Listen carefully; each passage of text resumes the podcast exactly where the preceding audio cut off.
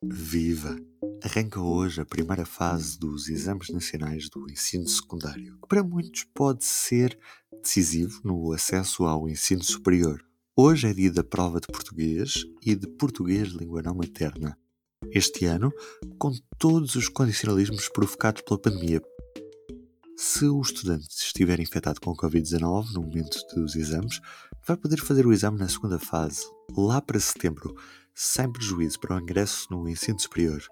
Esta medida não abrange só apenas os alunos que estejam infectados, mas também todos os que têm problemas relacionados com a doença, como por exemplo ter um familiar próximo ou alguém com quem partilha casa com um diagnóstico positivo. Para nos explicar todas as alterações provocadas pela pandemia, trouxe hoje para a conversa a editora de Sociedade do Público, Rita Ferreira.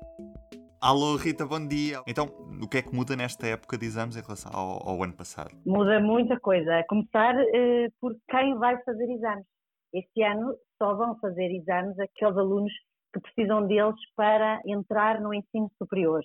Ou seja, todos os outros exames que contavam para compor a nota final, esses não vão ser feitos. Por isso, este ano só há 16 provas em vez das habituais 20 e portanto, porque exatamente porque o ano foi como foi e então o governo decidiu que eh, só iriam fazer exames eh, aqueles alunos que precisam desta prova para depois aceder à faculdade, sejam elas provas do 11 ou do 12 ano. Desta forma é expectável que os alunos tenham uma melhor média de candidatura, uma vez que têm de fazer menos exames, portanto as notas vão acabar por baixar menos do que o que acontecia nos anos anteriores mas também podem não subir, não é? Aliás, houve, houve uma, uma, discussão bastante intensa porque os alunos que queriam fazer melhoria de nota poderiam ser prejudicados, não é? Porque na realidade eh, é verdade que às vezes o exame tem um peso muito grande e às vezes o stress e os alunos uh, acabam por descer às vezes um bocadinho a sua nota, mas também há alunos que depois se cedem, não é?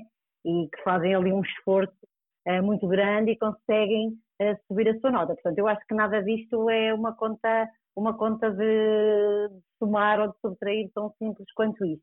Eu acho que principalmente vai haver uh, um nervosismo acrescido, não é? Eu, eu pelo menos, uh, não sei se estivesse agora nessa, nessa situação, que não estou, não é? Já, já estive há muito tempo, acho que sentiria um, um nervosismo acrescido porque o próprio exame está feito de outra maneira. Conta-me como é. Vamos imaginar uma prova dividida ao meio, pronto. Há 10 perguntas que são obrigatórias. Essas perguntas vão ter que responder tem uma pontuação. Depois há outro grupo de 10 perguntas, dividido ao meio.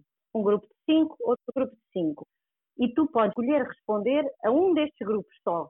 Vamos imaginar, um grupo é sobre os Lusíadas e o outro grupo é sobre os Maias. E eu só dei Lusíadas, vou só responder aos Lusíadas. E vou ficar com essa pontuação, tranquilo. Mas eu, por acaso, estudei Lusíadas e estudei Maias. Portanto, vou responder aos dois grupos e no final só vai contar o grupo onde eu tiver melhor pontuação. Então já só falta mesmo os conselhos mais gerais de que os alunos não se podem mesmo esquecer.